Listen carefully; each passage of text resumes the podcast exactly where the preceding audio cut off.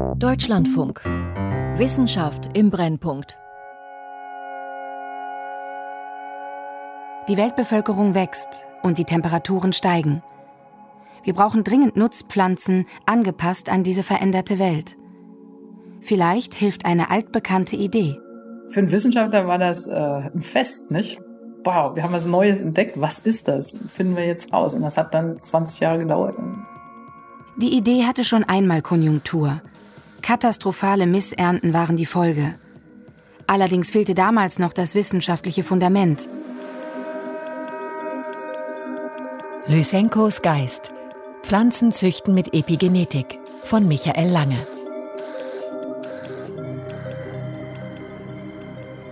Die Umwelt prägt das Leben. Nicht nur über Zufall und Auswahl, Mutation und Selektion, sondern unmittelbar. In der frühen Sowjetunion der 1920er und 1930er Jahre erlebte die Vorstellung, man könne Pflanzen durch Training anpassen, eine Blüte. Anders als die Genetiker im Westen setzte der junge sozialistische Staat auf Umweltfaktoren statt auf Erbfaktoren, in der Erziehung wie in der Pflanzenzüchtung. Anpassung an die Umwelt, dann Vererbung der erworbenen Eigenschaften. Das erforscht auch die moderne Epigenetik. Einen der wichtigsten Vertreter, Uli Großniklaus, treffe ich in Zürich mitten im Botanischen Garten. Gemeinsam schlendern wir in ein Gewächshaus. Zielsicher steuert der Professor von der Universität Zürich auf einige nur 20 cm große, unscheinbare Pflanzen zu, mit winzigen Blüten. Hier sehen wir Ackerschmalwandpflanzen, die wir über viele Generationen selektioniert haben. Die gleichen Pflanzen erforschen zahlreiche Wissenschaftler, vor allem Genetiker. Aber als Epigenetiker muss Uli Großniklaus bei der Anzucht besonders auf die Umweltbedingungen achten. Also wir können natürlich äh, Temperatur ändern hier, das sind stark kontrollierte Wachstumskammern. Wir können die Lichteinstrahlung ändern, wir können relativ einfach zum Beispiel den Salzgehalt im Wasser, wir können natürlich den Nährstoffgehalt im Boden, in der Erde, das können wir alles direkt äh, beeinflussen. Dass Pflanzen sich an ihre Umwelt anpassen, ist das Normalste von der Welt. Epigenetiker aber wollen wissen, lernen die Pflanzen etwas aus den Bedingungen, unter denen sie wachsen. Und dann in der nächsten Generation schauen wir, ob irgendwelche epigenetischen Veränderungen angereichert wurden und dann bestehen bleiben, auch zwei Generationen später. Gibt es also Vererbung direkt geprägt durch Umweltfaktoren? Ein umstrittener russischer Agraringenieur hätte diese Frage in den 1930er Jahren ohne zu zögern mit Ja beantwortet. Vererbung, Chromosomen, Gene, Mendel, Darwin, alles falsch oder zumindest irrelevant. Die Genetik als Irrweg bürgerlicher Wissenschaft. Keiner verbreitete den Gegenentwurf so radikal und überzeugend wie Trofim Denisowitsch Lysenko. Für ihn stand fest, Pflanzen können lernen, sich an eine neue Umwelt anzupassen und diese Information weitervererben. In der Sowjetunion wurde Lysenko lange Zeit verehrt. In der Wissenschaft hingegen wird er bis heute verachtet. Lysenkoismus ist für mich, ich bringe das auch in meinen Vorlesungen, natürlich das Paradebeispiel für absolut schlechte Wissenschaft und für die Vereinnahmung von Wissenschaft durch äh, das politische System. Lysenkos Lehren passten nicht zu den Erkenntnissen der Genetik. Demnach wird die Erbinformation bei Mensch, Tier und Pflanze im Zellkern gespeichert. Dort bestimmen die Gene, welche Merkmale vererbt werden. In den Genen, im genetischen Code des Erbmoleküls DNA, kommt es immer wieder zufällig zu Mutationen. Nur was dem Organismus hilft, in seiner Umwelt zu bestehen, setzt sich in der Population durch. So funktioniert Evolution. Und die dauert. Einen direkten Einfluss auf die Vererbung haben Umweltfaktoren nicht. Normalerweise. Aber es gibt Ausnahmen. Da ist etwas in lebenden Zellen, das sehr wohl auf die Umwelt reagiert. Etwas, das die Gene steuert.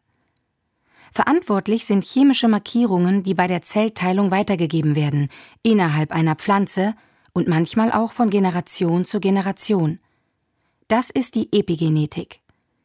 In den letzten 20 Jahren wurde sie Teil der seriösen Wissenschaft. Umweltfaktoren und Vererbung in einem Atemzug. Das klingt ähnlich wie bei Lysenko. Hatte der Außenseiter vielleicht doch den richtigen Riecher?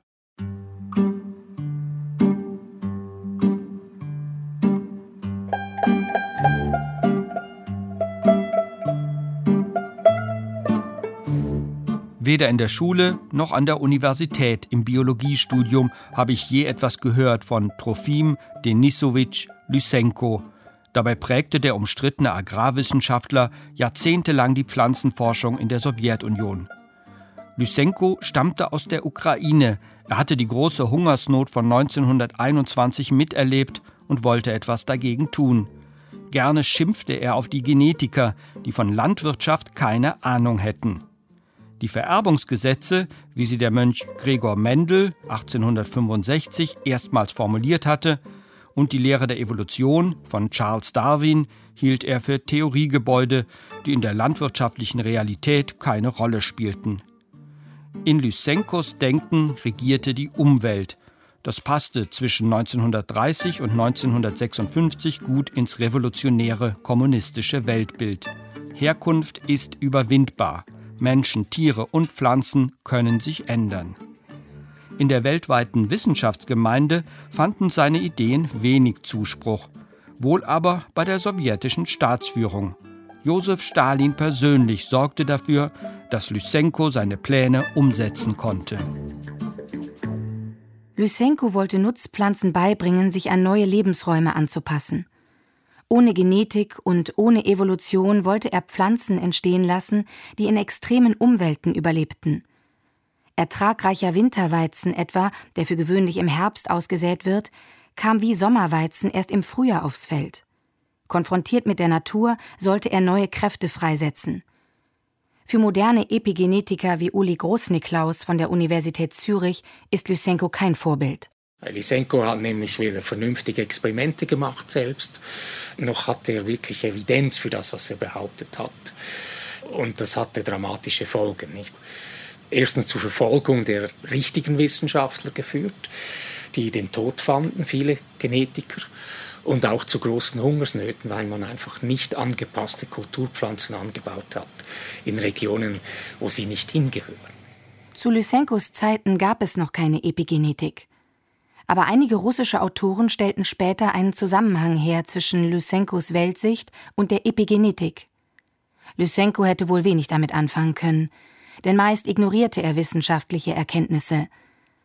Als die Sowjetunion 1946 und 47 unter einer großen Hungersnot litt, hielt er stur an seinen Plänen fest. Große Flächen ließ er mit ertragreichen Weizensorten bepflanzen, die genetisch jedoch nicht an das Klima des Standorts angepasst waren.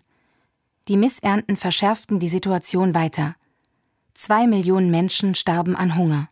Mit der Entdeckung der DNA-Doppelhelix 1953 und der neuen Molekulargenetik ging Lysenkos Zeit zu Ende. Mendel und Darwin hatten ganz offensichtlich gewonnen. Trofim Denisowitsch Lysenko wurde persona non grata, einer, über den man nicht spricht. Doch die Molekulargenetik konnte längst nicht alles erklären, Immer wieder tauchten Forschungsergebnisse auf, die das genetische Weltbild herausforderten. Der 14. Mai 1990. Gentechnikgegner der Initiative Bürgerinnen beobachten Petunien blockieren die Tore des Kölner Max-Planck-Instituts für Züchtungsforschung.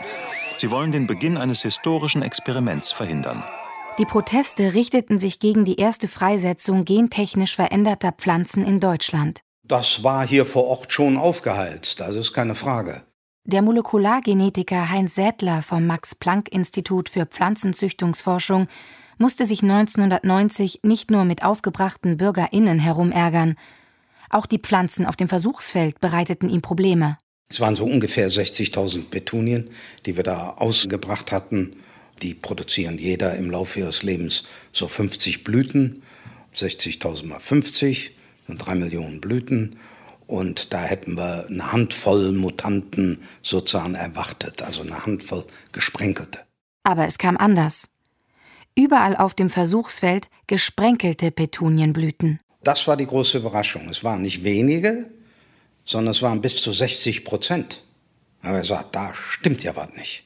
Jahre später entdeckten Max-Planck-Forscher die Ursache. Biochemische Prozesse, ausgelöst von Umweltfaktoren, hatten das Kommando übernommen. Sie kontrollierten die Gene und hebelten die Mendelschen Regeln aus. Das sind ganz klare Spielregeln, die der Mendel definiert hat. Aber wenn man das mit denen macht, da stimmt nichts mehr, da ist nichts Mendelndes dran. Da kann man sagen, im Grunde passiert, was will. Es war eine sehr interessante Geschichte. Und das konnte sich ursprünglich überhaupt keiner erklären. In den Blüten der Petunien waren einzelne Gene stillgelegt worden. Gene, die aktiv sein sollten. Irgendetwas hatte die Genetik ausgetrickst. Die Rache Lysenkos? Heute kennt jeder Wissenschaftler dieses Phänomen als Epigenetik. Sie ist das Spezialgebiet von Markus Kuhlmann.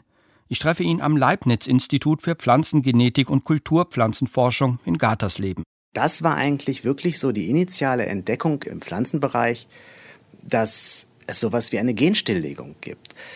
Das waren eigentlich genau die Anfänge der Epigenetik und der Mechanismen und der Aufklärung der Mechanismen, die eben wirklich zur Unterdrückung von Genen oder Genaktivität führen.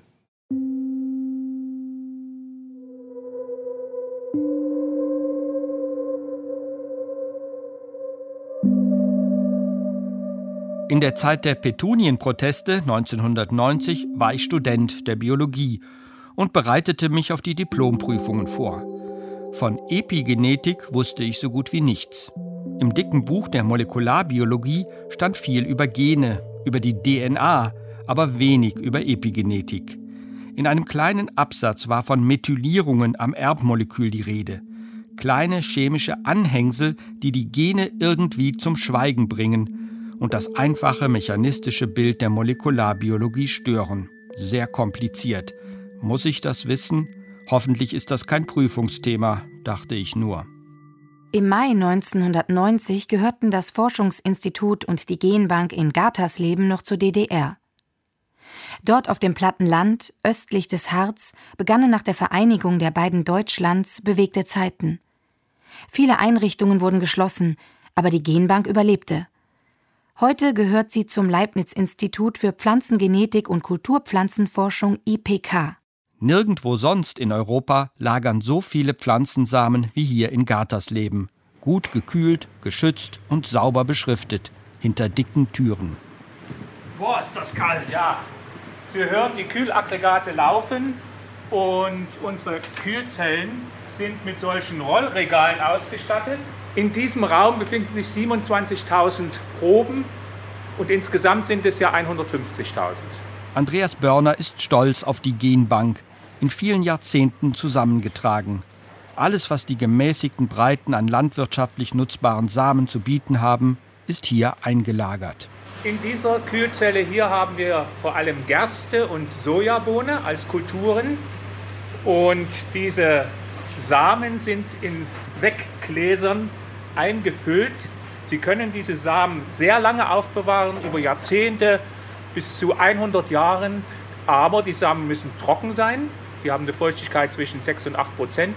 Und es muss kühl sein, minus 18 Grad Celsius. Wow. Samen sind natürliche Speicher für Erbinformation und die steht hier im Mittelpunkt. Die Genbank ist im Grunde ein großes DNA-Archiv. Die Epigenetik könnte man auch berücksichtigen. Das ist eine Aufgabe für die Zukunft. Als ich das Gebäude der Genbank verlasse, bemerke ich ein Schild Vavilov Haus. Der war mir bei meinen Recherchen zu Lysenko begegnet, Nikolai Ivanovich Vavilov, einer der großen Pflanzengenetiker seiner Zeit. In den 1920er und 30er Jahren erforschte er die Gesetze von Mutation und Selektion und gründete im damaligen Leningrad die größte Genbank der Welt. Er war weltweit anerkannt, aber in Stalins Regierungsapparat hatte Wawilov viele Feinde. Biologie galt als bürgerlich, Genetik als faschistisch. 1940 wurde Wawilov denunziert, verhaftet und eingesperrt. Zwei Jahre später starb er im Gefängnis von Saratow an der Wolga im Alter von 55 Jahren wahrscheinlich an Unterernährung. Sein größter Konkurrent, Trofim Denisowitsch Lysenko, bestritt später jegliche Mitschuld.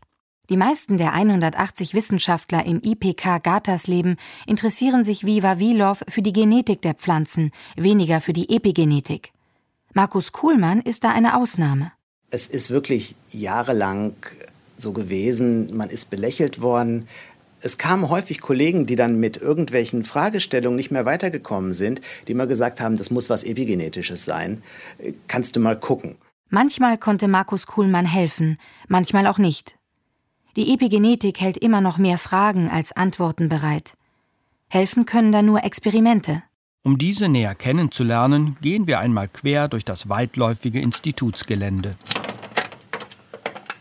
In kleinen Gewächshäusern wächst Gerste unter Extrembedingungen. Ja, wir sind jetzt hier in einem S1 Außengewächshaus, wo transgene Pflanzen unter sozusagen feldnahen Bedingungen wachsen können. Das heißt, es ist ein in sich abgeschlossener Bereich, so dass keine Pflanzenteile nach außen dringen können, aber trotzdem wachsen sie so, als ob sie auf dem Feld sind. Die Gerstenpflanzen sind in kleine Parzellen unterteilt. Nach einer guten Ernte sehen sie nicht aus. Hier wurden die Pflanzen nahezu nicht mehr gewässert und sind sozusagen unter Wüstenbedingungen gewachsen, merkt man auch an dem harten Boden. Man sieht eben auch hier deutlich, dass die Körner in den Ähren sehr klein sind. Es sind zum Teil nicht alle Körner vollständig ausgebildet. Einige Pflanzen im Gewächshaus sehen besser aus, Anscheinend macht ihnen der Trockenstress weniger aus. Markus Kuhlmann hat diesen Pflanzen einen Schutz verpasst, sozusagen epigenetisch nachgeholfen. Dazu verwendete er maßgeschneiderte Biomoleküle, kleine regulatorische RNAs.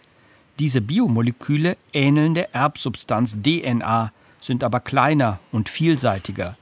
Die RNAs lassen sich programmieren, sodass sie gezielt einzelne Gene stilllegen.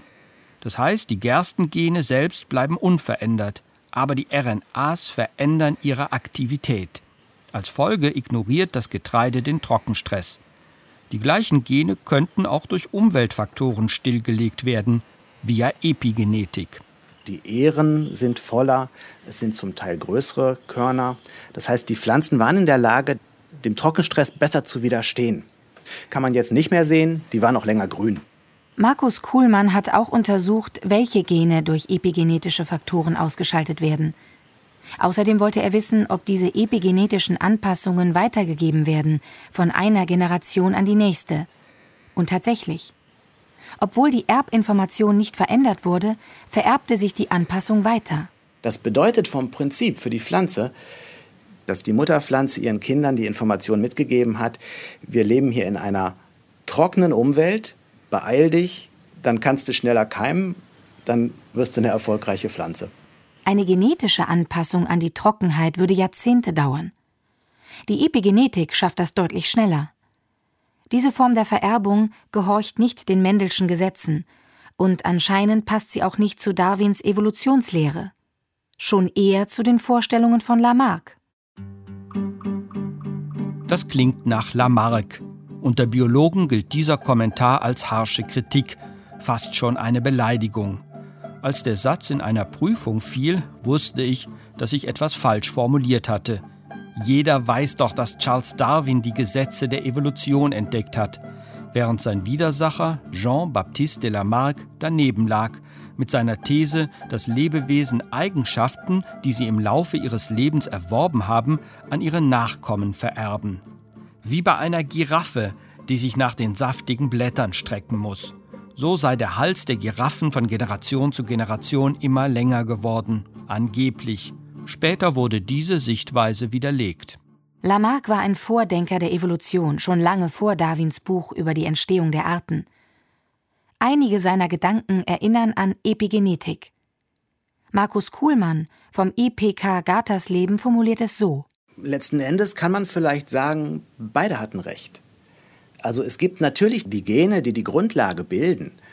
Aber darüber hinaus gibt es eben auch die Epigenetik, die in der Lage ist, nochmal einen regulatorischen Einfluss zu haben. In den vergangenen Jahrzehnten haben Biologen viel über die Mechanismen der Epigenetik gelernt. Epigenetik bedeutet nicht, wie es oft gesagt wurde, über der Genetik, Nein, nein, es bedeutet zusätzlich zur DNA-Sequenz.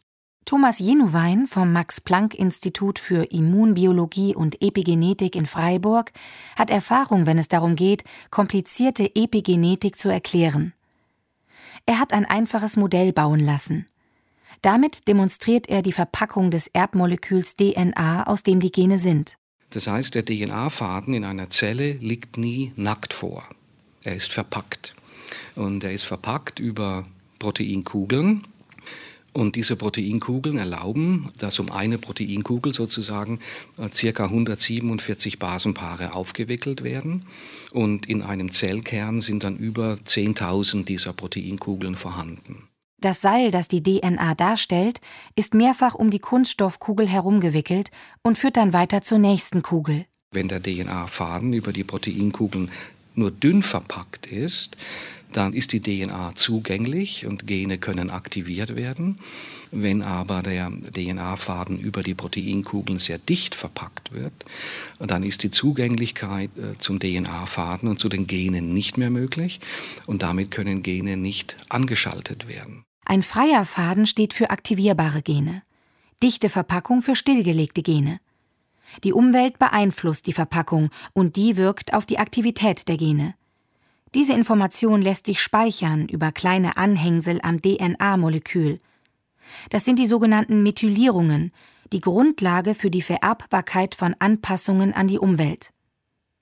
Franziska Turk vom Max-Planck-Institut für Pflanzenzüchtungsforschung in Köln erklärt das so. Je verpackter eine Sache ist, Gen als Information, je verpackter das ist, desto schwerer kommt man daran. Und man kann sich das vorstellen, dass eben manche Sachen im Archiv landen und schwer zugänglich sind. Das sind dann Sachen, die epigenetisch vielleicht abgeschaltet werden. Diese Gene können nicht verwendet werden, die können nicht ausgeprägt werden. Informationen über die Verpackung können über die Samen an zukünftige Generationen weitergegeben werden, nur durch Markierungen am Erbmolekül DNA. Der genetische Code bleibt unverändert. Die Umwelt von heute könnte so die Pflanzen von morgen beeinflussen. Manche sprechen von der Epigenetik als zweitem Code ist mit Sicherheit ohne Zweifel so, dass in einer Elternpflanze ein Gen abgeschaltet werden kann und sich dieses Abschalten stabil über Generationen hinweg weiter vererben kann, unter bestimmten Bedingungen. Ein Beispiel dafür ist die Kontrolle des Zeitpunktes, zu dem eine Pflanze blüht. Eine kurze Kälteperiode kann wie ein Signal wirken, das der Pflanze mitteilt, wann es Zeit ist zu blühen.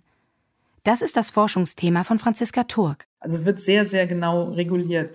Und teilweise hat es auch Hierarchien. Also dieses Gen ist teilweise so kontrolliert, dass die Pflanze erst einen Winter erlebt haben muss und dann reagieren kann auf Frühlingstage. Wenn der Winter vorher nicht war, dann ist die Pflanze blind für Frühlingstage. Viele Pflanzen, die in Regionen mit starken Jahreszeiten wachsen, brauchen eine Art Kälteschock. Sie müssen eine gewisse Zeit mit niedrigen Temperaturen durchlebt haben, damit sie bereit sind zur Blütenbildung. Fachleute sprechen von Vernalisation. Als ich im Internet das Wort Vernalisation eingebe, lande ich wieder bei Lysenko.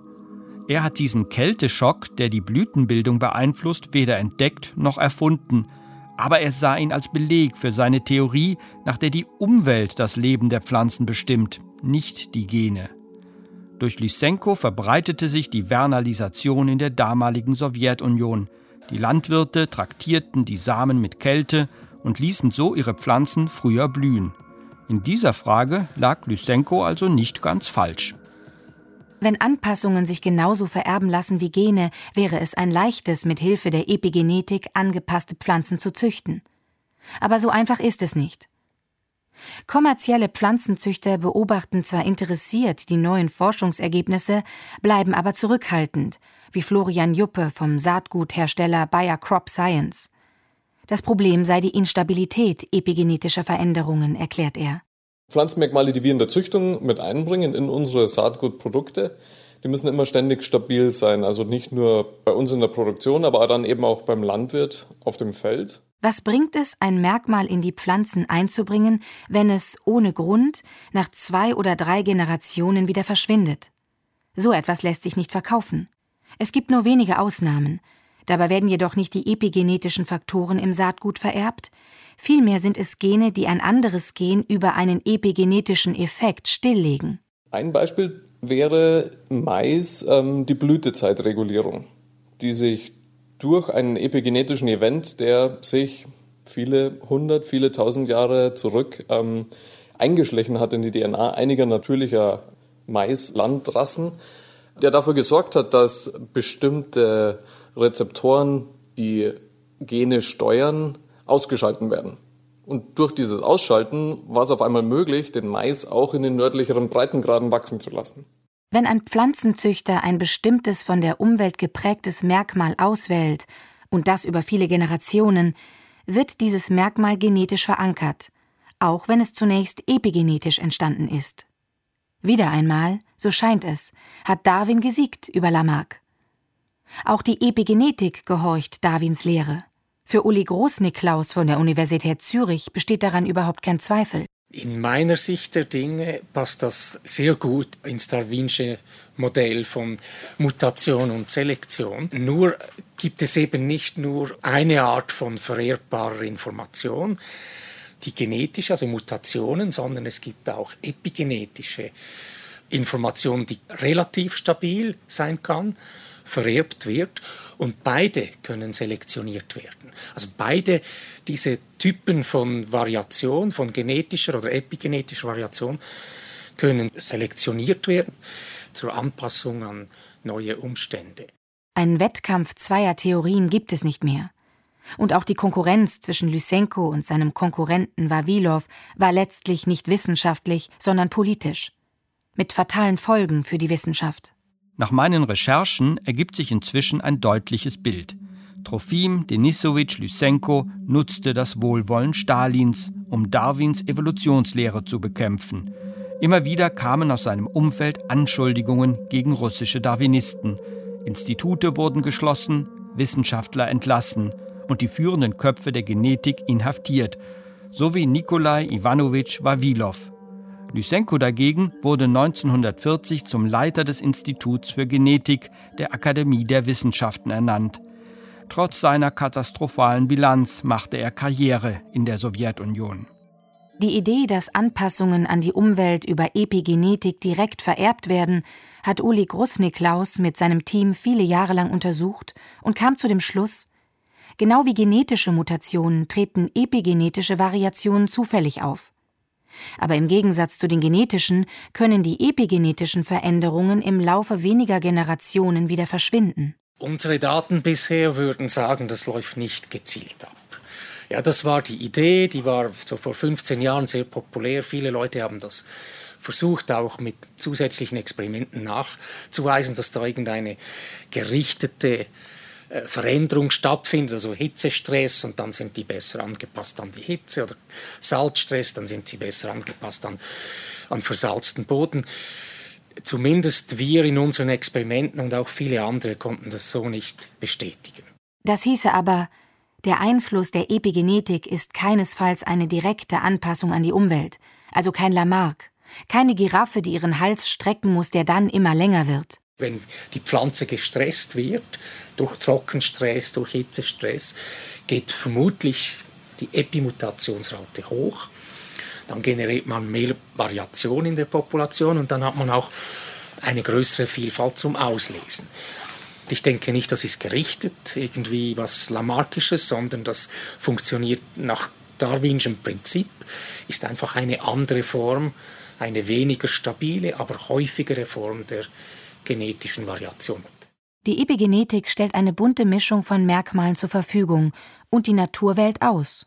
Oder der Pflanzenzüchter, genau wie bei der genetischen Vererbung. Unsere Hypothese aus diesen Experimenten ist die folgende. Wir denken, dass wir nur selektionieren können, epigenetische Variation, wenn die bereits vorhanden ist in der Population.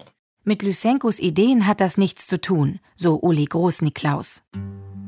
Nachprüfbare Forschungsergebnisse, die seine Theorien stützten, lieferte Lysenko nicht. Außerhalb der Sowjetunion geriet er schnell in Vergessenheit. Deshalb habe ich lange Zeit nichts von ihm gehört oder gelesen. Von Stalins Nachfolger, Nikita Khrushchev, wurde Lysenko Schritt für Schritt entmachtet und schließlich entlassen. Aufgearbeitet wurde diese Episode der sowjetischen Wissenschaftsgeschichte jedoch nie. Die genetische Forschung Russlands leidet bis heute unter den Folgen. Möglicherweise wurden seit Jahrtausenden epigenetische Merkmale ebenso zur Vermehrung ausgewählt wie genetische, ohne dass irgendjemand wusste, was genau die Ursache ist. Wahrscheinlich war es manchmal die Epigenetik. Genetik und Epigenetik lässt sich einfach nicht trennen. Das gehört einfach zusammen. Das ist wie Kartoffel mit Soße irgendwie. Beide tragen bei zur Vielfalt in der Pflanzenwelt. Und auf beide wirkt die Selektion. Franziska Turk vom Kölner Max-Planck-Institut hat dazu das passende Bild. Stellen wir uns doch einen Raum vor mit einer Tür, die entweder verschlossen sein kann oder geöffnet sein kann. Dann ist die Epigenetik, die entscheidet, ob die Tür verschlossen ist oder zu öffnen ist. Aber die Genetik ist das, was entscheidet, dass da überhaupt eine Tür ist.